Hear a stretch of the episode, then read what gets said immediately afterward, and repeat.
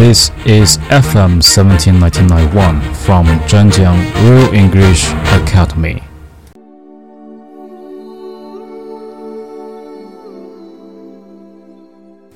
Hello everyone, this is your DJ Guy. Michael 老师。Michael 老师今天要讲解的内容呢是关于 scout do you have any idea about Boy Scout？Boy Scout 翻译过来呢，也就是童子军的意思啦。童子军这个名字可能大家都比较熟悉，但是可能具体的内容大家就不太明白了。在今年九月呢，我们 Real English Academy 呢成立了我们的瑞尔童军。瑞尔童军呢是大洋童军的在湛江这边的一个旅团。我们将和大洋童军一块儿啊一起举办我们共同的一次大型活动。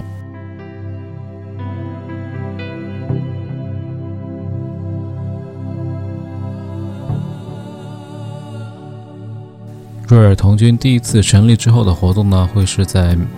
二零一四年，也就是明年的春天，明年春天，我们活动的目的地呢是在海南的三亚，一个温暖的地方。OK，我们现在把时间交给 Michael 老师，让他来给你讲解一下 Scout 的意义吧。如果你想了解我们更多的信息，请登录 www 点 dyscout.com，www 点 d y s c o u t dot com.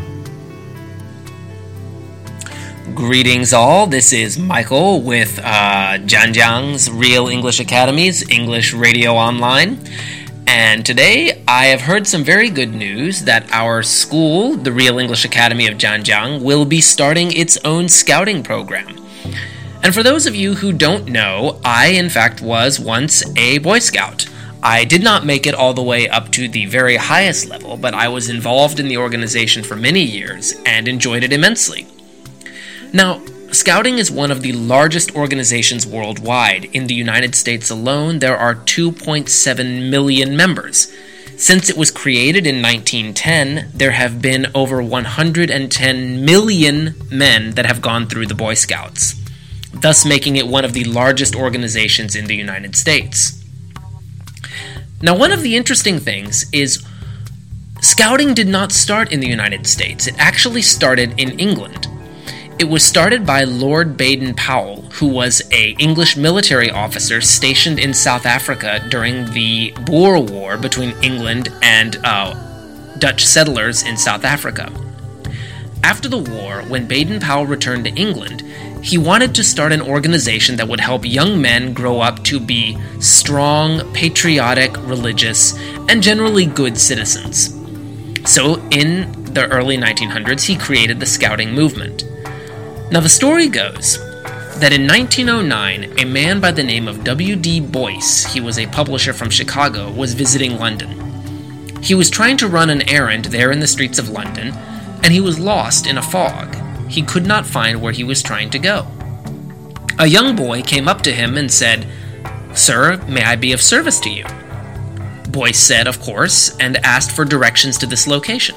The young boy took him there, and then, as Boyce reached into his pocket to pay him a tip in thanks for his service, the young boy said, No, thank you, sir. I am a scout. I won't take any money. Boyce asked, A scout? What might that be? Well, after Boyce finished his errand, the young scout then took Boyce to the headquarters of the Boy Scouting movement there in England. He apparently met Lord Baden Powell and was introduced to the principles of scouting. Boyce was so impressed, he returned to the United States and the next year incorporated the Boy Scouts of America. To this day, the ideals of the organization remain the same to teach young men the ideals of patriotism, courage, self reliance, and kindred values. And today, all of our listeners out there, if you are interested in learning some of these values, as well as having the opportunity to spend great time outdoors, learn camping and other outdoor skills, by all means, please join us in the Scouts at the Zhanjiang Real English Academy. I hope you have enjoyed this story and have a great day. Ta ta now. Thank you, Michael. Thank you for the story. 我记得美国前总统林肯曾经说过：“Whoever you are。” Be a good one。不管你是谁，做一个好人。我相信以后我们在一起，We can get better. Hope you can join us, and hope we can see you inside. Thank you and don't mind the time. Forget all that's been. Get lost in the park, find a tree that will last, find a secret path leads to her house. Climb the stairs to the